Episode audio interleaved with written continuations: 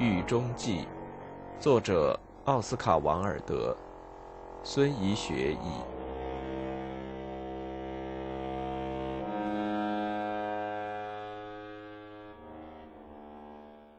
在很长一段时间内，有不少好奇的议论是关于《狱中记》的原稿的。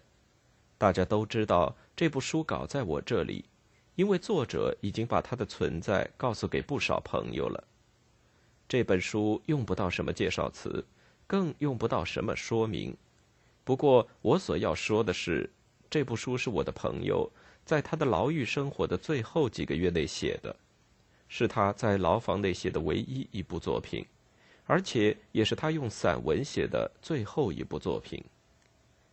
关于公开这部书，他对我说过这样的话：“我不是为我的行为辩护，我只是说明我的行为。在我的信中有几段是关于我在牢狱中的精神发展、我的品性的必然的演化和对人生智慧的态度的。我希望你和别的与我有交谊而且同情我的人。”能正确的理解我是用哪一种情态和样式面对世界的。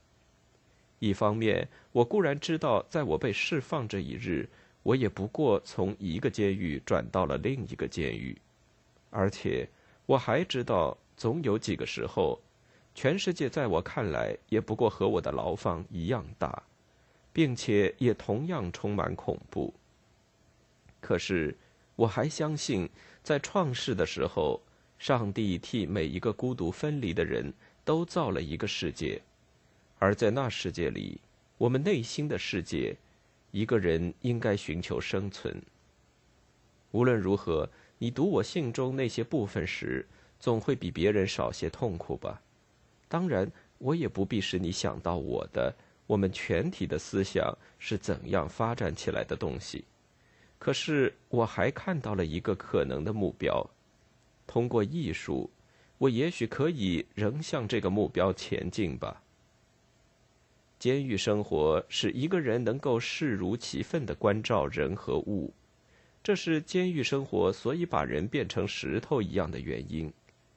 被永远活动着的生命幻象所欺骗的人们，都是在监狱外的。他们随着生命旋转。并贡献给他的非实在，只有不动的我们才有看和知。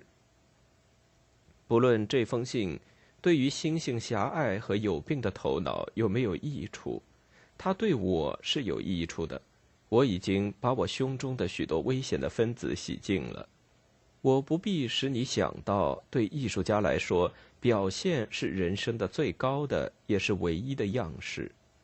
我们是为发言而生活的，在我，在应当感谢监督者的许多事情中，他应许我给你写信这件事是最值得感谢的。在这两年内，我差不多已经被压在日渐增多的痛苦的重负下，可是现在有许多重负已经不存在了。在监狱的墙垣那边，有几株正在生长嫩芽的树。我很懂得他们正在等待什么，他们是在寻求表现。我敢大胆希望这部很活泼、很痛苦的描写社会的破坏和严酷惩罚的书，这部能对有高深知识的人的性格产生作用的狱中记，能使不同的读者对机警愉快的作者有不同的印象。罗伯特·洛士。